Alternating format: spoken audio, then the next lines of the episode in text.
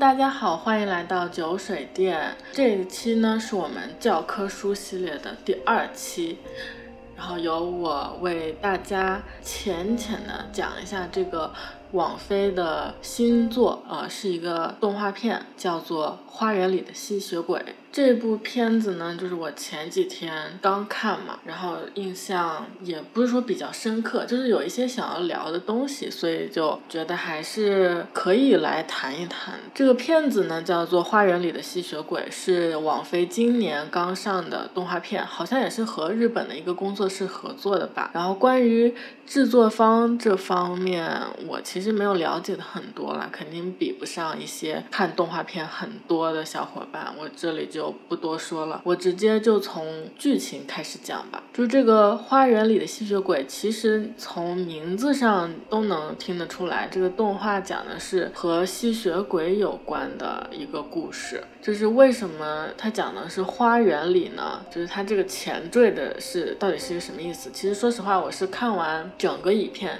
看到最后一集结局，我才大概猜测它有可能是怎么一个故事。这个我就放到最后。再说了啊，我先按顺序给大家捋一遍，然后最后再说为什么它是这个花园里。嗯，先把这个故事的背景讲一下吧。这个故事是发生在一个冬天，嗯，这个故事发生的年代不是很明确啊，因为就是它没有仔细的标，感觉是一个架空的时期。但是它这个动画片里的一些枪械呀，这个人类他会用一些。比如说那种发着绿色的呃光线的那种大灯，它是用来照射吸血鬼的，然后吸血鬼是害怕这个光光线的，就这是一种科技。然后包括动画里面人类的军队会使用机甲来战斗。这部分也体现了它一些这个时代背景吧。当然，就是这个机甲不是那种铁甲钢拳那那么那种智能的机甲，也不是那种创战纪或者赛博朋克那种那么未来，它就是比较古早一点的那种机机甲。然后很多他们战斗用的枪械嘛，人类手里的枪械都是嗯，看起来有一些是木质的。就很像是十八、十九世纪战争时期用的那种里恩菲尔德的步枪，或者是毛瑟马克沁这种。还有就是女主，女主人类这个女主，她的舅舅他是有一把长剑的，或者是说武士刀，就是很长的一把冷兵器啊。他还是在用冷兵器的。你说现代战争，没有人，除非肉搏的时候用用冷兵器，不然子弹飞过来 你就完蛋了，谁还用冷兵器吧？所以我感觉这个时间设定的比较像是十八、十九世纪，这个其实也比较符合就是现实世界啊，因为现实世界吸血鬼文化流行嘛，就是十八、十九世纪这个时候就特别流行。我查到了这么一篇资料，就可以大家可以参考一下江雪老师的论文，叫做《解读吸血鬼文化的历史演变》。他就是说最早呢，这个吸血鬼其实是一种病。叫做卜灵症，简单来说就是一种病。嗯，他他文中大概是这样写的啊，现实世界中某些人具有类似传说中吸血鬼的特征，这主要是卜灵症病人的一些症状。卜灵症在中世纪特兰西瓦尼亚，就是现在的罗马尼亚境内，是一种比较常发的疾病，患者体内聚着一种化学物质，叫做卜灵。然后这个卟啉可以被阳光转化为腐蚀性的那种食肉性毒素，因此卟啉症患者白天从不冒险涉足户外。这种病如果不治疗，会导致人体变形，最终变成人们想象中复活僵尸那样比较恐怖的畸形的状态，就是患者的嘴唇啊。牙床会受到腐蚀，露出那种牙根，皮肤上会有一些斑痕。患者由于贫血，然后就会显得像僵尸一般惨白。贫血是可以通过输血治疗的，所以一些历史学家推测，在欧洲中世纪的黑暗时代，卟啉症患者可能试图通过饮血这种方式、这种偏方来治疗这个病症。后来就是在欧洲嘛。呃，十四世纪、十六世纪都是相当多灾多难。十四世纪发生黑死病，十六世纪是瘟疫，因为当时没有办法来彻底根治这个病，或者就是说它的死亡率是相当高的。吸血鬼的这种迷信在欧洲越传越广，相当多的迷信的思想认为这些很难治疗的病都是跟吸血鬼有关系。后来再到十八世纪啊，江雪老师的论文里有说，人文主义对启蒙运动后期极端理性主义发起了一次巨大的冲击啊。我这里解释一下，就是人文主义就是那种人性关怀的那种。最简单的理解啊，启蒙运动后期极端理性主义就简单理解为极端理性主义好了。人文主义它是反对极端理性主义这种冷漠然后客观的逻辑嘛，他们愿意从古代和中世纪汲取创作灵感，然后并且借助以前神奇的事物来抒发怀旧之情，并且关注人生。吸血鬼文学也被注入了大量人文主义的血液。也就是说，当时发展到十八世纪的时候，已经开始有吸血鬼文学了，就是有人开始写吸血鬼相关的故事，然后并且它不是以一种嗯记录或者说是一种黑暗的这种角度来描写吸血鬼，而是是有人文主义关怀的。后来出了就是很多著名的作品嘛。有一个类类似吸血鬼鼻祖的一个文学作品，就叫《一个吸血鬼的故事》。还有是以真人真事为原型创作的，呃，卡米拉，她是一个女性主角。再后来就是德拉库拉，这个应该是大家都知道的。就是上面我讲的都是一些吸血鬼的历史了。如果有兴趣的话，都可以找这个江雪老师这篇论文去仔细看，他说的就非常详细。回到我们前面所说的，这部动画就是把故事背景架空在这个十八、十九世纪这个阶段，其实这样子安排也是比较合理的。但是我比较想吐槽的一个点就是设定里面他们有一个禁止唱歌，他们说唱歌会招来吸血鬼。有一点好笑的感觉是强行做的一个这么设定，因为他们两位主人公就是因为这个相遇的，因为音乐相遇，他们的感情一路上递进也是通过音乐来一层一层来推上去的，所以我觉得他们可能就是为了用这个音乐来推，然后强行设定了一个禁止音乐。那么在环境禁止的。一个情况下，然后你又通过这种手段来抒发你自己的。情感。其实就是变相的让这个两个女主人公之间的故事变得更加有磕点，强行增加了一些属性，然后为这个 CP 增加了一些羁绊，感觉是这个制作方的一些用心吧。然后我们就来说这两位女主角，呃，两位女主之一的菲恩吸血鬼，她是比较典型的那种欧洲吸血鬼文化里的人设，就是她是就是很典型的贵族，然后放纵自我、享乐派的那一种人。另外一位主人公呢，也是很必然的，是所有吸血鬼故事中都会出现的角色，是一个很脆弱的，有一点孤僻的，又有一点就。很很疏离、有距离感的，甚至有的时候他可能是处于一种走投无路情况下的这么一个人类。这位女主人公呢，她的名字就叫做默默。嗯，因为她这个背景设定是吸血鬼和人类。交恶了嘛，两方势不两立，在打仗的这么战争的这种状态，剧情又是发生在冬天，因为我不太确定是整个地球进入了一个寒冬，还是说这个故事正好发生在寒冬，但我感觉它是想给大家一种艰苦的这么一个环境吧，埋的这么一个伏笔，我感觉是这样的，因为吸血鬼和人类交恶嘛，然后两个。两个女主角正好是两方阵营，一个是人类，一个是吸血鬼，可以说是两方阵营当中的一个叛徒，一个反叛精神。作为人类的主角，这个默默，他是不想猎杀吸血鬼的。他刚出场的时候，就是因为在这个清剿吸血鬼的过程当中，他不想要杀一个吸血鬼的小孩，小孩暴走以后，差点被小孩这个小孩杀了，然后他因此遭到了上级的这个批评嘛。这个默默他。他妈妈正好呢是一个领导层，是一个决策者这么一个角色，他是一个很坚定的要想要铲除吸血鬼的人。那么他和他妈妈的关系显然有了矛盾点，这个地方就是让我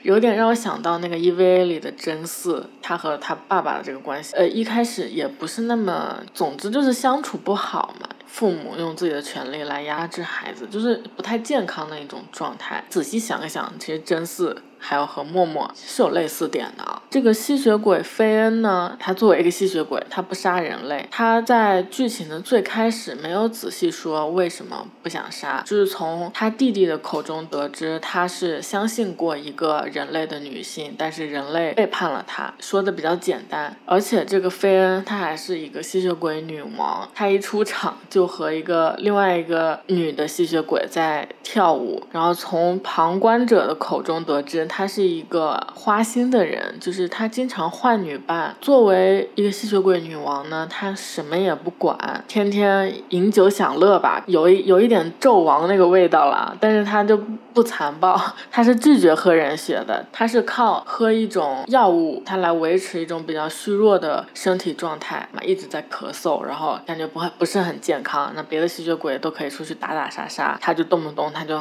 很脆弱这种状态。然后他的弟弟。希望他能够恢复他以前的样子，给他带了个血浆给他，但是他也不喝，他就拒绝喝人类的血。他的诉求其实跟默默有点像。他就觉得为什么不能有一个吸血鬼和人类能够共存的地方呢？就能够和平相处的地方。哎，我觉得你你的诉求是为什么？你你应该去好好想一想，怎么能够达成这样一个结果。你作为一个女王，你在那饮酒享乐，你一边想着为什么没有这样一个地方呢？这个有点不对吧？我觉得啊，你应该去建设嘛，对吧？这个我们后面再说啊。呃，其实这个吸血鬼这个菲恩，他的角色从头到尾，他的设定有一点像《暮光之城》里面那个男主爱德华，有一点相似之处的啊。嗯，我在看吸血鬼相关。的论文的时候，我有看到那个戴锦华老师的一个对话，这个对话的名字叫做《无影之影：吸血鬼流行文化分析》。这个对话中有提到关于嗯《暮光之城》这个设定为什么这么有吸引力，它是产生于它达成了一个女性白日梦当中永远难以企及的梦想，永远在场。翻译一下啊，就是不管你遇到什么危险，这个吸血鬼都会出现在你身边保护你，二十四小时全天候执勤的保镖一样。同时，他在这个文章中，他也他也引用了《纽约时报》中的几句话，我觉得两句最符合这个，呃，爱德华，还符合我们这个花园里吸血鬼这个吸这个菲恩的设定。他就是说到，抵抗诱惑是一个长久的斗争。男主人公爱德华的选择是高度道德自律的表述。第二个是其情欲情节犹如圣经中超人级别的自制力。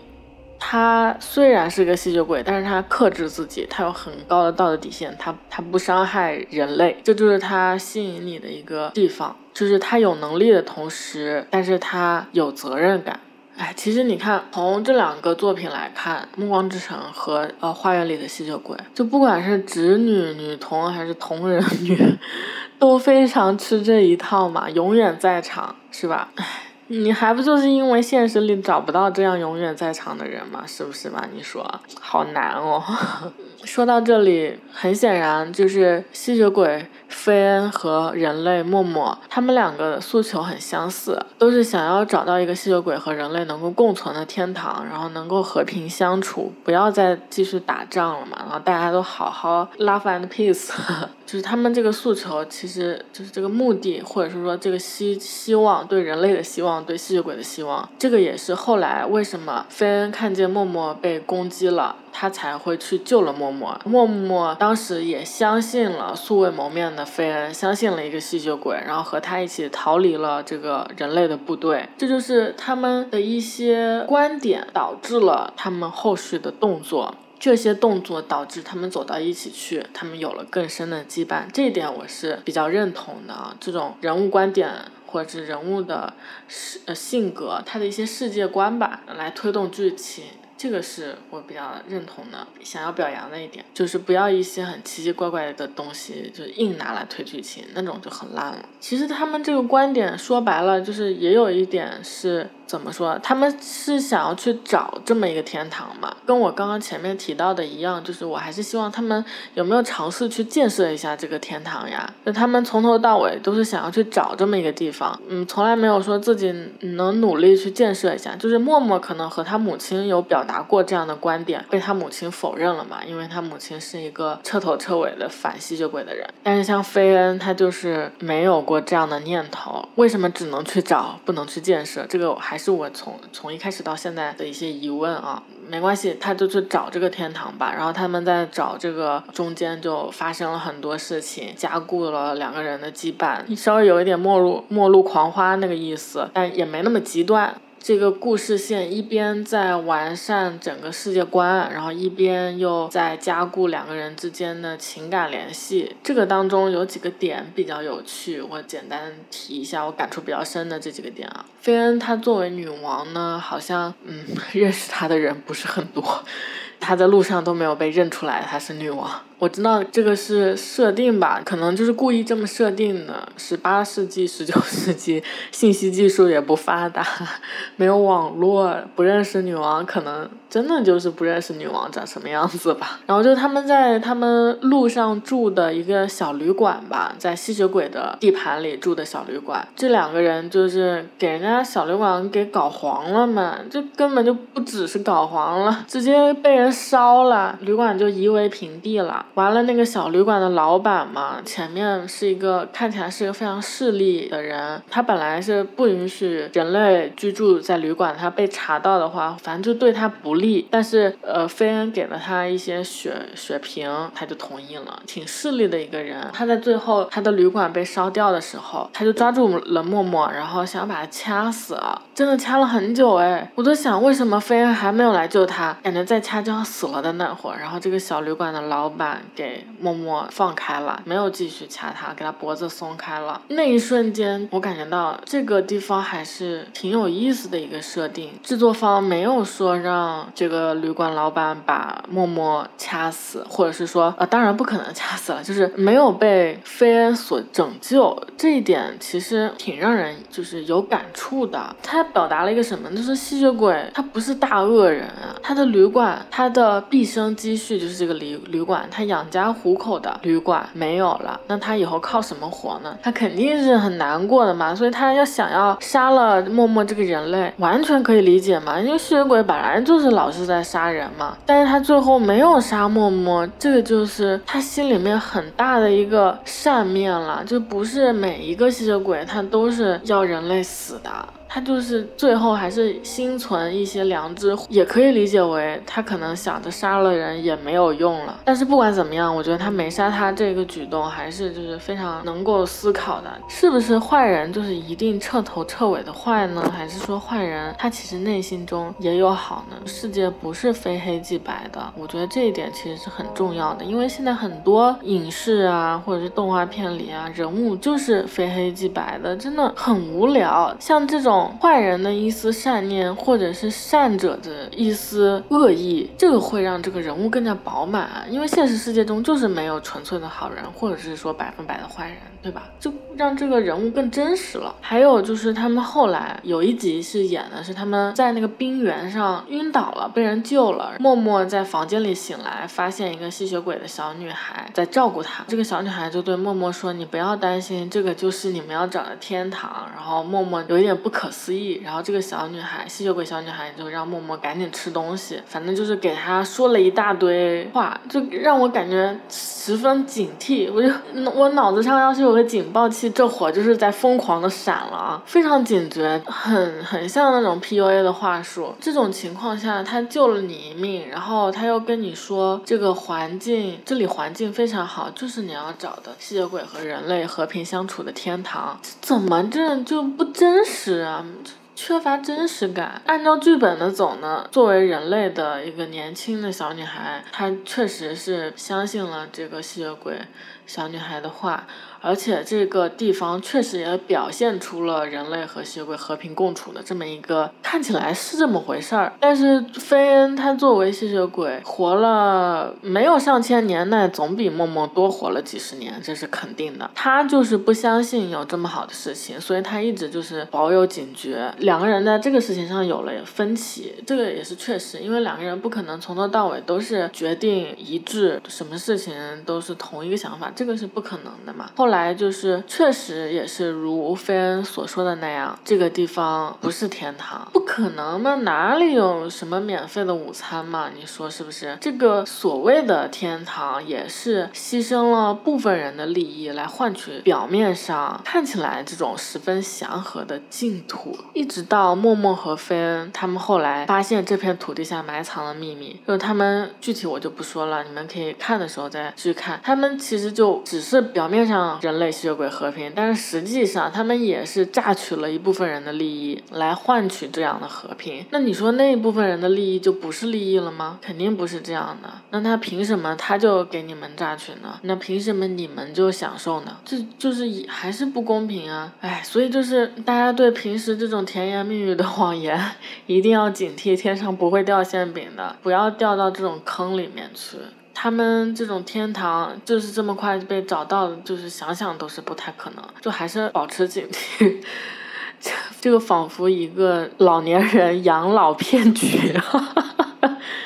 然 后哦，我们说回来，中间就是还有一个，还发生了很多其他的事情，就是比较常规了，我就不一个一个说了。就是我说的这些都是让让我印象比较深刻的。这个其中还有一个人物是让我比较深刻的，默默他妈妈就是比较典型的吧，比较 typical 的那种反派人物。另外一个人物呢，是默默他妈妈派来抓默默回去的，好像是他的舅舅吧，就一直在追查默默和菲恩的这个踪迹嘛。他最后。后在结局的时候抓到了他们，并且和他们大打一场。他和菲恩打到最后，人类的军队都出现了嘛？菲恩就是为了保护默默。豁出去了，然后他不得不磕了一种药。这种药其实第一集前面就有提到，他这种药是打上没有回头路了，打了以后就死了，是一种很极端的药。菲恩就是到最后就不得不注射了这种药物，然后以求来打败人类，击退人类。很显然，这个舅舅他是不可能打过这个磕了药的菲恩的嘛。嗯，他嗑药以后就变得非常强。他前面设定的时候也通过这个战士的口来说，这个药如果。如果它起效了以后，人类是难以战胜这样的嗑药以后的吸血鬼的，因为它就是已经怪物化了。这个他舅舅是。肯定是打不过的嘛，所以他就是在他被怪兽化的菲恩摁在地上快要杀死的时候，他说：“你杀了我吧，杀了我就证明吸血鬼都是怪物，是冷血杀手，证明人是不可能和吸血鬼共存的，因为吸血鬼就是会杀人。”然后那个时候画面就切换到了他，他其实是因为自己的妻子变成了吸血鬼，他亲手结束了自己妻子的生命。我觉得他说这句话有一点想去见他的妻子。了，或者说是，嗯，来证实他当时结亲手结束自己妻子生命是这个决定是对的。所以最后，当菲恩最终战胜了怪兽化的自己，战胜了这个兽性，用残存的理智控制住了自己，没有杀死这个人。当时他是非常。震惊的，就是他震惊于怎么吸血鬼是有理智的。其实是他是更震惊于他当初，唉，好惨！他当初杀了自己妻子这个决定是非常错误的。他本来是可以和他妻子一起活下来的，虽然他妻子变成了吸血鬼，但是就是因为其他的人类说他是吸血鬼，他是会失去理智的，是不可以共存的，所以他就是忍痛割爱，不是割爱了，忍痛杀爱了。这一段其实真的是比较震撼的，就是他这个人物的背景。前面稍微有一点，就是前面稍微有一点没搞清楚他这个人物是要出来干嘛，然后到了这一刻突然间清楚了，哇，原来他是在在铺这么一个故事。其实这个就是我刚刚说的，就是所有事情都不是非黑即白的这么一个事情吧。我还是比较喜欢这种非常现实啊。我不喜欢那种，就是又就白就是白，黑就是黑那种感觉。就这个人物他犯的过错，为了证实自己是做的对的，没有错，然后结果换来了他做的确实是错的这种冲击。哎呀，好绕。但是他就是这种冲击，他肯定以后是杀不了吸血鬼的了。包括这个地方也是动画里用的时间比较短，就这几分钟，但是他又很说清楚了他这个配角他的痛楚吧，我觉得这一段是处理的比较好的。但是我就觉得可以完全可以在他前面追捕的时候就稍微，他一直在说他吸血鬼是是坏的嘛，他我觉得在前面他其实就可以穿插一些他妻子的画面，这样就是有所铺垫嘛，不要等到了最后一集突然间冒出来，感觉有点太直给了。如果前面几集一直都不知道他为什么这么想要杀吸血鬼，感觉就是为了任务去杀。但如果你稍微给一点他妻子的这个回忆的画面，可能就会让人想要去了解这个人物吧。然后这个整个花园里的吸血鬼，这是整个动画的故事，其实加了很多元元素啊，就像我刚刚提到的那些，它每一集掐头去尾。也就二十分钟出头，简单来说就是有一些要素过多，包括它这个战争的要素，人类成为吸血鬼，想要和平，一些跟剧情有关的设定，基本每个人物都有相当完善的人设嘛，有一些背背景，但是同时可能，我觉得可能这些背景对于总共只有一百分钟动画片来说，一百分钟分了五集还是。就稍微有一点多了，我感觉其实可以再精简一些，然后多发展一些两个女主之间的故事线。它这个节奏真的很快，你像我刚刚说的这么多些故事，一共就发生在五集，每集二十分钟出头的动画里，包括它要铺垫很多设定，真的是节奏很快，一边解释一边剧情一边铺垫，对于观众来说信息量比较大，速度快的有一点难以消化。我。我举个例子，就是你刚觉得这一段好悲情，马上他进入下一段冒险了，你根本来不及为主角伤心，你很难带入到主角的情绪当中去。这个就是比较可惜的地方了，就是完全可以感受到他的制作方或者是编剧导演他想要讲述什么样的内容，像反战呀、战争下的普通人啊，还有包括一些弱势群体，或者是类似我刚刚说的类似寻找天堂这种养老保险这种骗局的事件，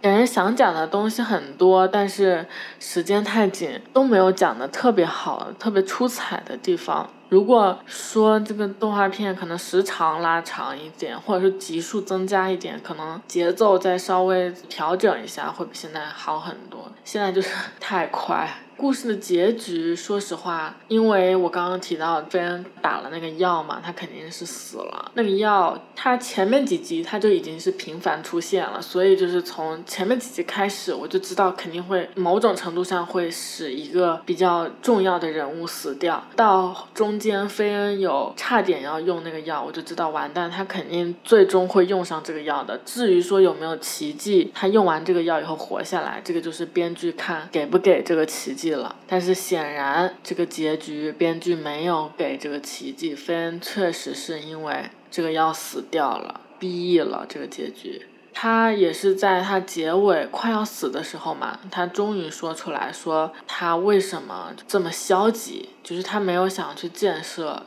一个天堂，而是想去找寻一个天堂，或者是说他一直在逃避这个战争。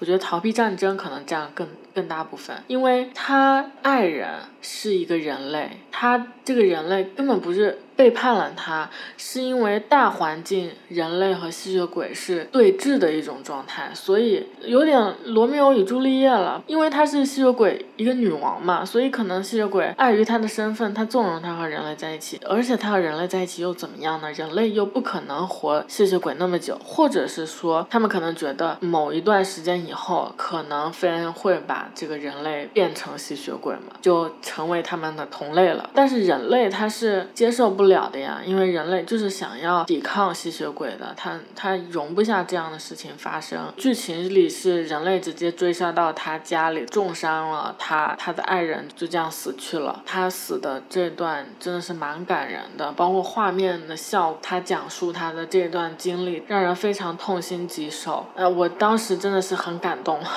年纪大了特别容易被这种烂俗剧情所感动。但是同时，我也想刚刚。说到为什么这个剧情要设定在冬天，这个动画的题目为什么要叫做《花园里的吸血鬼》？我觉得都是在他最后他死掉的这一幕有所呼应。他死掉的时候，他是在一个小花圃里。你之前四集，包括第五集的前面大部分，都是在那个寒冷的冬天，没有什么，除了人类和吸血鬼，没有什么别的生命出现的一个地方。在讲述这么一个故事，然后他最后死在了一片小花圃，小花圃里面，就是他的身边开满了各种颜色的小花，然后有一束阳光照在了他将要死的身体上。虽然他死去了，但是感觉还是有那种希望的样子。他死的时候，他也说了，他希望默默能够继续找寻这种天堂吧，就是他希望默默能够好。经经历了寒冬，终于望见希望，这么一个感觉，这也。是为什么是花园里的吸血鬼？他最后是死在了一一片花中，稍微有点牵强，但我感觉可能想要这么一个意思吧，就是希望他最后能够找到这么一个天堂。当然，最后第五集字幕过完的彩蛋里，确实是默默找到了这么真正的一个天堂，看起来是这样的啊。其实我还想说，是就是在这个动画片里面，你说他们到底到底是人类是弱势的一方，还是吸血鬼是弱势的一方呢？你看，连菲恩。这么厉害的吸血鬼，他用了药剂以后还是会被击败的呀。就是吸血鬼，他作为一个看起来好像很很优雅、很厉害的生物，但他同时他具有非常多的弱点，比如说。他就会惧怕人类那个绿色的光线嘛，在白天也不好出行。然后他如果长时间不喝人血的话，他都是会处于一种非常虚弱的状态。片中呢，他们也一直在被人类围剿，没有武器，只能靠自己这个徒手肉搏，就也挺弱势的。从人类的角度来说呢，这个吸血鬼肆虐，咬了人，人又变成吸血鬼，他们维持生命又要喝血又要咬人，感觉就是吸血鬼越来会越来。越多，然后他们又接近永生，感觉人类又觉得自己是弱势群体，包括他们。那些所谓在那个假的天堂里生活的那些人啊，他们是真的很开心吗？还是就是说为了逃避这个这个现实世界，然后他们做出了某一种交易、某种退让，然后假装一切都还好呢？包括两位女主，你不好说他们之间是不是爱情呢？感觉很难，有一点末路狂花的那个味道。但是替身文学肯定是有一点的，因为这个是费恩在死之前亲手。我承认呢，他一开始救下默默的原因，就是因为默默长得很像他的亡妻呀，所以真的，一开始就是替身文学，有一种甄嬛是纯人代餐的那种感觉。然后后来两个人接触下来，才慢慢开始互相了解对方嘛，包括呃音乐这一趴，然后来推进两个人的感情。这个我就不多说了，因为我实在对音音乐不是很了解。刚刚我前面有提到，就是菲恩她作为女王，她不想不想着去建设这个所谓的天堂啊。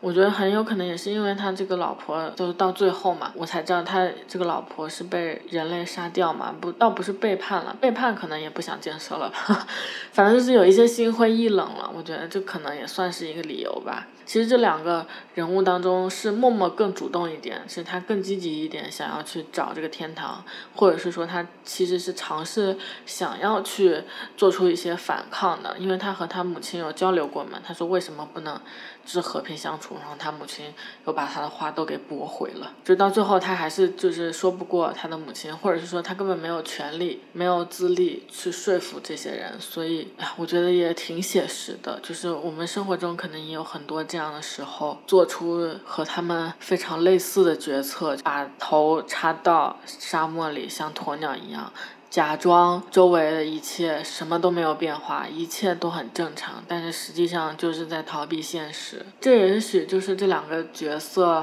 嗯，没有那么招人喜欢的原因。至少我是这么觉得啊，因为世人都是喜欢英雄的嘛，没有人会喜欢一个懦夫。但是话又说回来了，英雄又哪里是那么好当的呢？对吧？嗯，那好吧，那我们今天就聊到这里。最后呢，我用戴锦华老师在《无影之影》对话当中的一句话作为这一期节目的总结吧：大众文化流行从来都不是铁板一块，从来都不是整一的。都是以种种方式试图来对严酷的社会现实做出某种回应。